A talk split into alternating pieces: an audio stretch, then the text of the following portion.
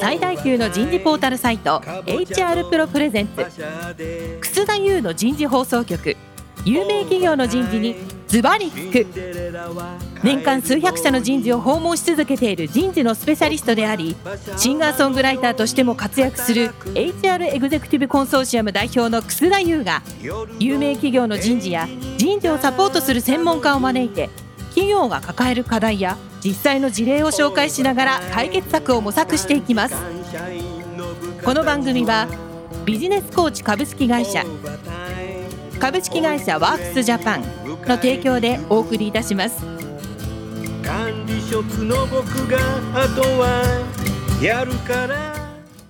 楠田優の人事放送局、有名企業の人事にズバリ聞く、パーソナリティの楠田優です。えー皆さん、こんにちは。先週、先々週からお送りしているテーマ、ラーニングアジリティ。えー今日は第3回目ということで、ラーニングアジリティに対する大切なこと後半になります。早速、ゲストの方をご紹介いたしましょ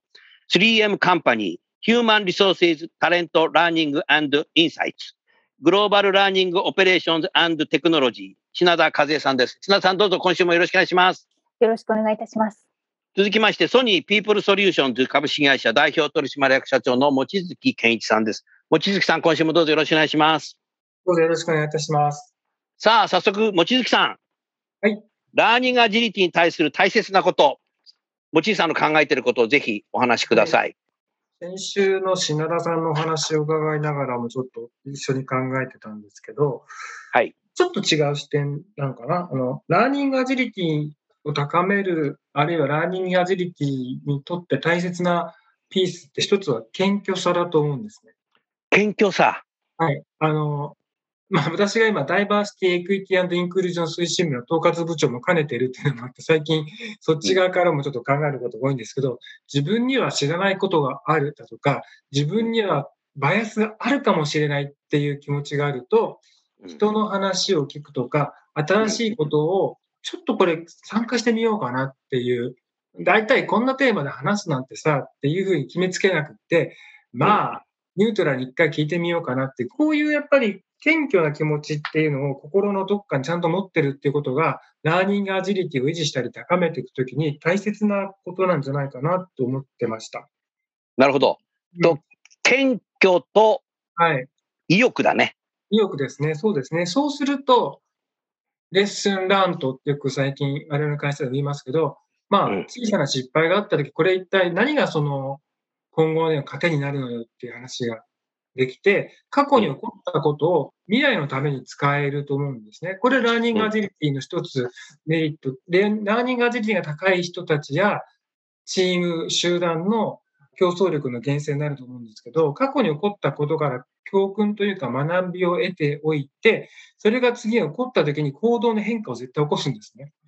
うんそれは考えて受け止めてるからで、そういうレッスンラントっていう過去に起こったこと、あの、これはちょうどコロナ禍が始まった時に、ある方にちょっとお願いをして、社内で、えーとオンライン講演会をお願いしたんですけど、その方が最後に言ったことがすごく印象に残ったんで、私がソニーピープルソリューションズの全体会議でも引用させてもらったんですが、すべての、まあ、失敗、まあ皆さんが失敗っていうのは、あの、すべて成功につながってるだけの話っていう。ある今の時点で起こってる事象にしか過ぎませんと。だから大事なことは、失敗から何を学んで次に同じ失敗をしないのかっていうことです。これが実はラーニングアジリティだったり、違う変化が来た時に、前のままでいかないかもしれないっていう、今度これはさっき言った謙虚だったり、ちょっと待ってってバイアスをかけて、自分のバイアスを取っ払ってみるっていうことができるっていうのが、実はこの学習行動を確実に成果につなげていくときに、すごく大事なんじゃないかなって思います。よくあの、あの、望月さん、はい昔々昔から、失敗は成功のもとって言いますよね。はい。聞かされてきましたはい。今思い出しました。よくよく言われることなんですけど、その、それを失敗、なんで失敗したんだとか、原因は何だって、その、同じように原因は何だって聞くんですけど、将来に役立てようと思って聞いてるのか、その人のパフォーマンスなり、この、なんて言ったんでしょうね。原因をじゃあ聞いてどうするんだっていう問題だと思うんですよ。それを未来にこそっていう発想がアジリティじゃないかなと思うんですよね。で、それは俊敏に今学びが足りないと思ったら学ぶっていう行動にもだから繋がるのかなと。ふうにされああ、そうすると、その部下の失敗を育成に対話して使う人と、はい。部下の失敗をいじめに使う人とで分かれてしまうという。パフォーマンスというだけで止めてしまう、理解を。パフォーマンスということ、パフォーマンス低いなみたい。パフォーマンスだけで、あの、その失敗を理解してしまう。じゃなくて、そのパフォーマンスはもちろん。あるん。です。その先に、これをデベロップメントの要素だとして捉えると、パフォーマンスマネジメントが変わっていって、パフォーマンスマネジメントサイクルとデベロップメントサイクルは必ず交錯すると思ってる。交錯するポイントがラーニングだと思ってるんですね。うん。だからこのアジリティを高めるっていうのはすごく大事で、何を学習するか、今何が必要かっていうことを考えるときに、実は根幹は僕はパフォーマンスマネジメントに来てると思うんですよ。なるほど。チャレンジしたいんだけど足りないですとか、いやーこれストレッチすぎて無理ですよ。本当に、本当にそう？って、あと何が足んない？って議論していって、だって前これ失敗したじゃないですか。まあ、あの時は失敗したさ。あの時、あの時の状況と今の状況って何が違うのかな？こうやってもう、こうやって考え始めてる中で、いろんなラーニングのヒントがそこに出てきていて、そのビヘイビアこそがすごくアジリティ、俊敏性かなって。あの時も失敗したからうまくいかないよって決めつけちゃうのは、なんだろう。過去の事例を当てはめて判断をしてるだけで、違う可能性を見ないみたいな話になっていっちゃうのかなっていう、そこを思って、やっぱりアジリティ、ラーニング、学習行動を学習するっていうのはすごく大事なのは、あの時そうだったことを、じゃあ今に生かすとどうだ？でも今度絶対成功したいじゃん。このギャップなんだろう？これが議論できるアジリティが高い集団っていうのは成功確率が上がっていくんじゃないのかなと思ってました。ありがとうございます。品田さん、ご意見ございますか？うんいや、もうまさにそれだと、その通りだと思います。なそこが今度出てくるのが、サイコロジカルセーフティーの考え方だと思うんですね。うん。で、あのー前回101が進捗の確認だけになっていませんかっていうふうな投げかけをさせていただいたのは、いわゆるその進捗の確認は、上司はその部下の行った行動に対して正しいか間違ってるっていうそのジャッジメントをするだけになってしまっていると。ではなくて、うん。じゃあこの失敗なんかうまくいかなかったね何なんだろうね。でその要因がその外的要因なのかあるいはその内的要因なのか。うん。でその内的っていう部分がその本人の中にある意欲だったりやる気だったりなんかこう不安な要素があったりするのかいわゆるそのスキルとか知識とか経験値から来るものなのかっていうことを上司はそこを尋ねて本人からこう引き出す。で出てきたものに対してそこがいわゆるそのスキル的なギャップだったりだとか何があのもう一歩必要だったのかっていったところが今度はじゃあデベロップメントにつなげるってまさにおっしゃる通りだというふうに思いました。なのでその心的安全性の確保ということとあとやっぱり推奨したいのがその失敗をするとですねやっぱりやっぱりまた怒られると思ってその個人は隠すんですよね。あるいは、うんうん。失敗じゃなかったようにこううまく見せるふりするみたいなところを、いやあなたの失敗をチームのメンバーと共有することでチームとして誰かが同じような失敗をすることを防ぐこともできるし、誰しもあの同じ失敗をするリスクを抱えてる。なので、ね、だからその失敗を共有して、そこからみんなで学ぼうよっていうふうにするのが、いわゆるチームリーダーの役割だというふうに思っているんですよね。うん、そうだそれが利率が高いチームですよね。はい、うん、さっき私が最初言った謙虚とそういうことも多分、うん。今話したのも含めて、でいや人が失敗したからって言って自分もするかもしれないと思うと、そうそうそう、うん、それは、じゃあ同情して、しょうがないよってこういうだけのレベルでは企業じゃないと思ってるんで、はい。そこから思ったことを勉強して、やっぱそこが肝だったよね。うん、今度会った時、そこは幼稚園だよね。そう、同じ、あの、地雷踏まないように頑張んなきゃね。うん。うんその失敗の共有があると、なんか来た時に、これ、あの時の話とまるで、なんか、うん。デジャブじゃないのって思うぐらいなんか似てるんだけど、あったあったあったねって言うと、じゃあさ、今からそれに対してちょっとこう手を打っといた方がいいよね。A プランがあるけど、A ダッシュプランもちょっとやっぱ考えといた方がいいのかなって言って、備えれば憂いなしで、やっぱり状況変わった時、やっぱ A ダッシュだわってこう、パンってみんなが移れるっていう、そのアジリティが高いっていうのは、そういう共有されてることが、うんあの、いろんなこの、なんていう、思いも含めた部分が共有されてると、安全性も高いっていう。これが実はダイバーシティインクルージョンやってる本当に大事なことで、うんインクルーシブな組織って、それが保たれてるんで、やらかしちゃいましたっていうことがあったときに、まあもちろん慰めてあげるっていうのも当然、そのあなたのせいでしょうじゃなくて、まあさ、誰がやったらなったかもしれないし、含めても、でも、それはそれで置いといて、デビューすると、ここだったね。うんよし、今度はチームで今度はしっかりやろうぜって、これがやってくるので、インクルーシブになってアジリティが高いラーニング行動が起こるとエンゲージメントが上がると思うんですこのチームで自分は貢献したい。このチームすっごく仕事しやすいです。だって、しくじった時にみんなの前で正直に話せるんですもん。話してみんなが受け止めてくれるからっていう。で、冷静です。なるほどね。ここが繋がるんじゃないかなと思うんですよ、物語としてすごく。え、おっしゃる通りだね。あの、なんか慰め合うのはもう、中学の3年生の3年 A 組の時の終わりだよ。当時はね、中学生時代だとみんなでクラスで慰め合って終わってたかもしれないけど、社会人なので慰め合って終わるのは良くないね。今、望月さんの話を聞いていて、それから品田さん、サイコロジカルセーフティって言ったけども、やはり僕はね、ストレスって2つあるなと思ってるんですよ。自分の限界を超える時のストレス。はいはい。これは多分、ストレッチアサイメントだと思います。うんで、もう一つは、サイコロジカルセーフティ的に、こんなこと言ったら怒られんじゃねえかとか、上司の顔色を見ながら発言しなきゃいけないかとか、なんか失敗したら怒られるとか、このストレス。で、前者は、ストレッチアサメントされて、まあメンターがいて、コーチもいて、なんとかそれをこう乗り越えていくと、3年から5年経つと、俺あんなことで悩んでたんだねってなるから、自分の成長実感ってあるストレスだと思うんだよね。で、後者の方は、3年経っても5年経っても顔色見ながらやってるし、ビクビクビクビクしてるから、ストレスは溜まるばかりだと思うんだよね。3年前から一緒だな、俺、みたいな。成長実感ないよね。だから、前者の方のストレスっていうのは僕最も重要だと思っていて、人間はストレスをゼロにすることできないって言われてるんで、まあ僕もそうなんだろうなと思ってんだけど、ストレッチアサイメントのストレスはやっぱり心地いいっていうふうに思って、3年経ったら3年前のことを思い出せば、すげえ成長してんな、あんなことでなんで悩んでたのかなってなるから、それがやっぱりマネージャーとの対話の中で成長させてくれたり、メンターがいたっていうことになると、組織としてね、やっててよかったな、この会社で働いててよかったなと思うので、そういうことも何かこう、ラーニングアジリティとなんかセットになってるような気がしましたね、望月さん。いかがだろう？あの、違うところで、私、あの、ソニー希望光というと特例子会社、障害者雇用の、えー取締役を兼ねてるんですけども、うあなたもいいろんなとこで仕事していて、何社から給料もらってんの？給料もらってるの？一社ですよ、痕跡会社で。あ、そっか。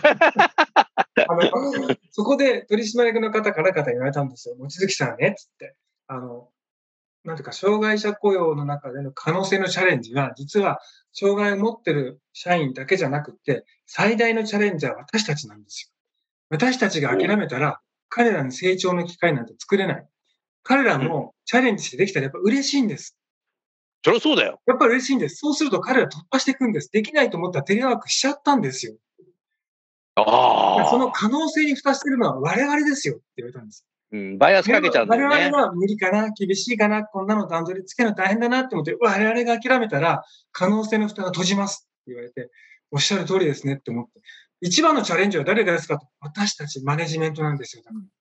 可能性に蓋されたらみんな社員が自分には無理ってバイアスが刷り込まれて、いやいや無理です、そんなできません、できませんってビビっちゃいます。だけどそれはやり方をステップバイステップに刻んでこうってやっていくと、一歩ずつ階段登れたら、おできたね、できたね、次はここまでいった。そしたら突然、できましたよって言ったら、ほらみんなできるじゃん。これの可能性閉じないのはマネジメントの発想と、マネジメントの意欲と、マネジメントチャレンジっておっしゃった。本当にそうだな。それは普通の組織でも起こっちゃうことなんですよ。マネージャーが無理とか、そう思った瞬間から、僕たちには期待されてないから、そんな学習機会を与えないから、与えられてないからってなってて、そういうふうになっていくと、それが悪い方にこう仕込み、なんか自分のバイアス、みんなが自分でアンコンシャスバイアスがかかった状態になっちゃうので、それを取っていくのはすごく難しい。そうすると、ストレッチアサイメントはワークしなくなるんですよ。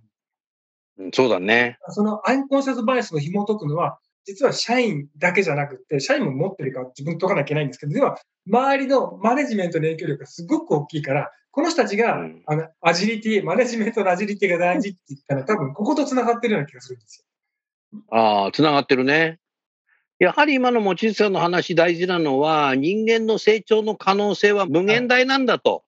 いうことを私たち人間は信じないといけないんじゃないかな。よ。変容していくことができるんだっていうことを信じうる。ん。それのためにうんマネジメントが自分のチーム諦めちゃいけないと思うし、うんただあのさっき品田さんがおっしゃったような内発的な動機のところは一番厄介で、そういう状態になったら、どうやってこれで、これたちそんな食べてくれないお料理を、とにかくさ、一口だけかスプーン一杯試食試着してみようって、こう、こういうの、どう思ってこう、これもアンコンシャスバイアスがかかってる状態だと、これを取っ払うためにいろんな努力をしなきゃいけないので、そういうバイアスがかからないように、組織カルチャーをどう作っていくのかってすごく大事だと思います。あのー、望月さんとは結構僕ももうそろそろ長くなってきたけど、望月さんってすごい謙虚なんだよね。だから、謙虚じゃない人っていうのは謙虚に変われるんだろうか、望月さん。一般論で。やってるんじゃないですかね。品田さんどう？何か大きなきっかけが必要な気がしますね。大きなきっかけ。やっぱりこう自分が信じてきたことが、こう今の世の中では、あ、通用しなくなってるんだ、みたいなね。何か、通用しなくなったんだっていう、一皮向けた経験が必要なんだ。そういうふうに思いますよね。やっぱり、やっぱり謙虚じゃない人はある意味何かにこう自信がある方だというふうに思うので、うん、なるほ。ど。そういう人こそ、もう一度、修羅場経験をしてもらう。違う修羅場経験をしてもらう。謙虚になるかな、それ。それであの、前回、3M さんの取り組みのメンターメンテ入社後の部分これも面白いと思ってああ、リバースメンタリングね。。リバースメンタリングすると、自分には知らないことがあるって分かるだけで、もう途端に謙虚お、それでもいいよ。これでリバースメンタリングを強制的にやるだけで謙虚に変わるよ。で、知らないことがやっぱり自分にとって見えてないことがいっぱいあるっていうと、うんこれ、うちのチームで知ってる人誰だ？あ、なんだ、ここにいたじゃないかっていうと、この時は彼、彼女に話聞いてみよう。ね、ちょ、ちょっと来てくんない？って言って、あのね、わかんないんだけどさ、これで何勉強したらいいかな？もう、この瞬間でもう、ラーニングアジリティ高いですよね。だから、自分には知らないことがあるってことを、あの、普通に認識すれば、あ、なそういうある立場になってる方ってすごくもともと自己変革力高い方だと思うので、途端に変われると思うんです。だけど、それは周りとの関係性の問題があって、やっぱりこれさっきのサイコロジカルセーフティと一緒で、セーフティー。あの、こんなこと言うとうちのボス怒るかもしれないとか、いやーこれ言うとまたなんかも目に言われたかねえまいたに言われるかというようなことのビヘイビアが返ってくるって分かると、普通社員は上司に、なんとかさんこのこと知らないでしょ言わないと思うんですよね。うん私は仮打ちしてあげますよ。言わないと思うんですよ。だけど。それを作ってるのどっちかというと、組織の中にそういうようなもう、ムード、マインドが蔓延している状態で、誰が先に変えれるかって、やっぱマネージャーで、うん自分はフィードバックを大歓迎。うんまた言ったら、キーって機嫌悪そうな顔するから、ちょっと様子見ようってみんな思うじゃないですか。だけど、ずーっとずっと言い続け、誰かが言って、言ったら、ちゃんと受け止めたって、ちゃんと聞いてくれたよ。うまくいった。言うと、あ、本気だったのあれ。多分そうみたいだよ。で、こうなってくると、だんだん駒がこう、ギアが小さいギアが噛み合ってくるんで、どうもこの組織は、本気でマネージャーが帰ってきたから、うち言っていいみたいなんだっていうと、どんどん言ってそれ僕知ってますっていうか、それは認識違ってると思いますけど、そそういうお話じゃないと思うんですよ、それって。何何どういうこと？で、そういうのができてくるようになると、もう変わってくれば、マネージャーの最初のビヘイビア、ここ我慢のしどころだと思いますよ。あの大抵心理的安全性がないとみんな部下は様子見を長い時間取りたくなるので、簡単にはビヘイビア変えてくれませんけど、言い続けるくると、相当本気らしいってなるっていうのが伝わると変わるような気がします。そこまでこん比べかもしれないですよね。そういうふうになっちゃってれば。うんあのー大切なことっていう議論で望月さん、その、これだけ在宅勤務しているとさ、人間って二つのことを考えると思うんですよ。あいつはサボってるんじゃないか。もう一方は、あいつは自立してそうだな。自立してるのか、サボってるのか。サボってるとなんか監視しようとするんで、何時にパソコン立ち上げたなとか。あいつの家にカメラ入れたいなとかって、なんかそんな風に考える人ももしかしたらいるかもしれないんだけど、ラーニングアジリティ高めるのには相当自立する必要性があると思うので、はい管理監視の中からはできないんじゃないかなと思うけど、いかがですか？そうですね。アジリティってやっぱり自分の意欲とか、自分の姿勢の問題と非常にか僕は絡むと思うので、内発的にね。的になので、指示されたら動く人は俊敏性が高いとは全然思いません。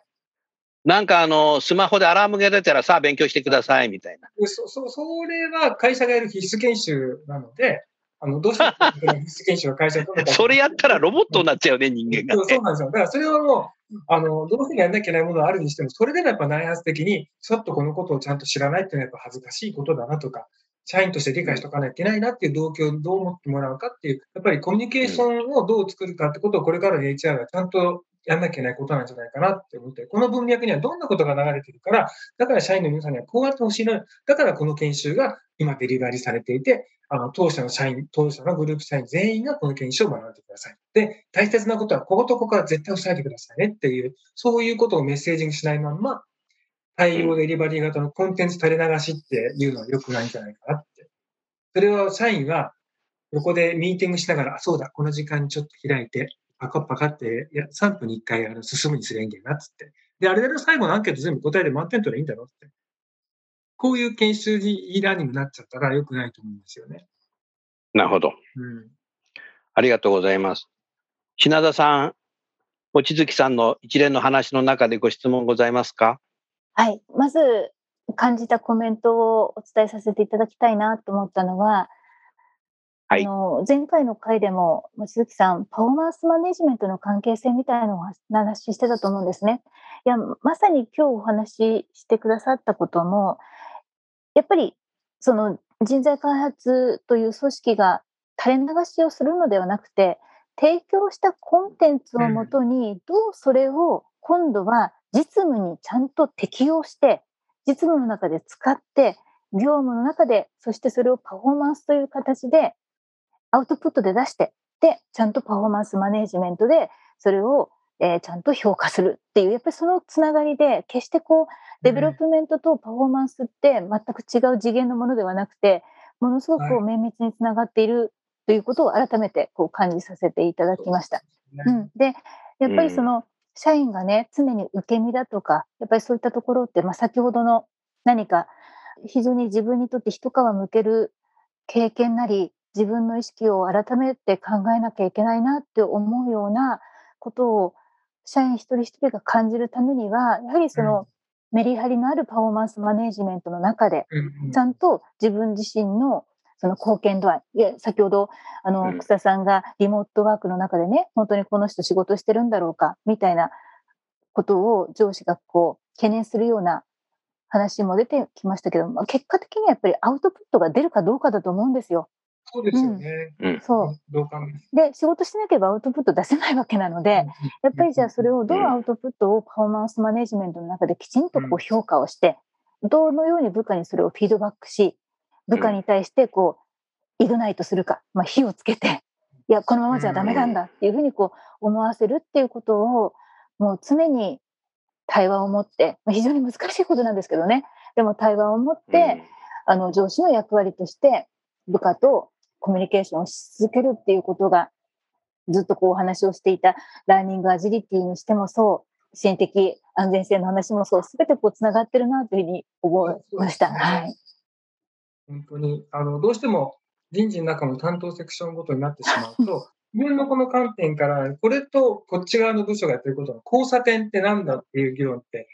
当社の人事の中でもっともっと、特に私のえー担当しているソニーピープルソリューションズっていうのは、そういうことを仕掛けなきゃいけないと思ってる、そういう視点でいろんな議論を起こしていって、やっぱりそこの交差点が全部なんか交わったり、サイクルがこっちがこう回ってくると、こっちのギアに噛み合って、こっちのギアがこう回っていって、で、このギアが行くと今度上の方のギアにつながって、上のギアが回ると、またその下の、さっきのギアに歯が食い食ってこうなってくっていう。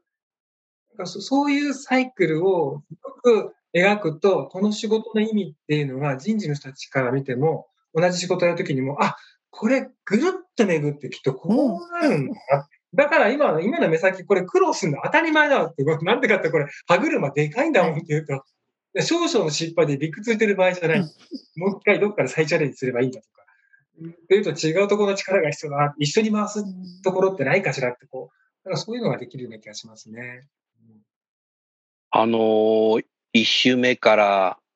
ずっとこう聞いていて、何かこの人材開発の領域って COE、センターオブエクセレンス的になりがちなんですけども、それでいいだろうと思えばそれでいいんですけど、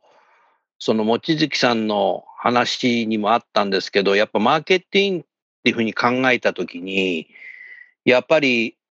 learning agility を高めるには、 development の人たちは結構 BP 的な動きも直感力も僕必要になってきたんじゃないかなと思いました。望月さんいかがですか？あの、大抵、私もそうですけど、経験から来る勘の部分だとか、まあ、前例を踏襲してっていうところで判断しながら動くことがあるんですけれども、そこに対して何が言いたかったかというと、通常そうやってるんだけども、それがやっぱり瞬間違うな、これこうなるんだなとかっていう時に、あの、やっぱり他の人たちの視点で情報を持ってるってことがすごく大事で、なのでその人材開発とかプログラムを作る人たちも、ビジネスの現場のビジネスストラテジーとそこの人事が今タッグしていることは何なのかってことを理解した中で、このストーリーを私たちが提供するものに置き換えると、何を出してあげたらそこの人たちに役立つのかって、こう、こういうストーリーがあるんで、それをオーダーを聞きに行っちゃダメだって僕言ってるんです。なるほど。go beyond requirements と。我々が提供するのは、その人たちが言ってることの向こう側を見て言いなさいっていう。そう、それなるほど。ないと価値がある活動にならないよっていう。結局、言った通りにしかお前らやんねえじゃねえかって言われちゃ、僕らも楽しく ないじゃないですか。だからそのプロポーザルを持っていくのは、この間お聞きした話ってやっぱりこうでこうじゃない。でもその先のシナリオにこうだとすると、今からこれも一緒にやってきませんかとか。はあ、なるほどなかなかいいこと聞き取ってくれたねって、こういうぐらいになってくると面白いね、たまには話してみたいねっていくと、この2つの組織間でも HRDP と人材開発部とか人材開発機能のところで定期的な情報交換があって、そこでぐわっと入ってきた情報で、ぐわっと何かひねり出てくるっていう、こういう関係がなんかすごくいくと、さっきのアジリティ的にも効果があるのかなと思います。品田さんいかがですか、今の望月さんの話。あの、本当に私たち、 learning、development を携わる立場として忘れちゃいけないのは何のためにやってるかだと思うんですね。いわゆる教育機関ではない。最終的にはビジネスの growth につながらなければ意味がないので。ですので、うん、このコンテンツを実際の実務の中で応用することによって、このようなビジネスの成長に貢献できるんだって、やっぱりそういうこうストーリーをあの私たちは示していくことということが大事だということ。うん、えー、それからあと一つですね、うん、先ほどのグローバルの組織のことをお話をしましたが、新しくそのグローバル体制になって、えー、新しくチームできたのが、ラーニングビジネスパートナーっていうチームなんですよ。おおラーニングビジネスパートナーなんだ。いわゆる HRBP は HRBP で言います。LBP なんだ。でも、それとはまた違って、ラーニングの組織の中に各ビジネスグループを担当するビジネスパートナーを 3M 分かってるなしてあの、まあ、ちょっとね、まあ、もしかしたら今まだ御用聞きになってるかもしれませんけれども、最初はね。ねただやはり、そのビジネスの成長に対して、ラーニングの私たち組織は何ができるかっていう、やっぱりそこの視点は、あの、大事にしたいっていう思いがですね、その新しいチームを作ったっていう背景になってます。うん、わあ、もう品田さん、ね、今からデーブ・ルリッチに電話で報告したいよ。3M 変わったぞ みたいな。LBP だぞ、みたいな。うん、電話番号わかんないわ。残念。さあ、それではちょうど時間になりましたので、えー、今日はこのくらいで終わります。来週は最終回ということで、ラーニングアジリティを実現する組織カルチャーになります。引き続きお聞きください。最後にゲストの方をご紹介して番組を終わりましょう。3M の品田さん、ソニーの望月さん、今日もどうもありがとうございました。ありがとうございました。ありがとうございました。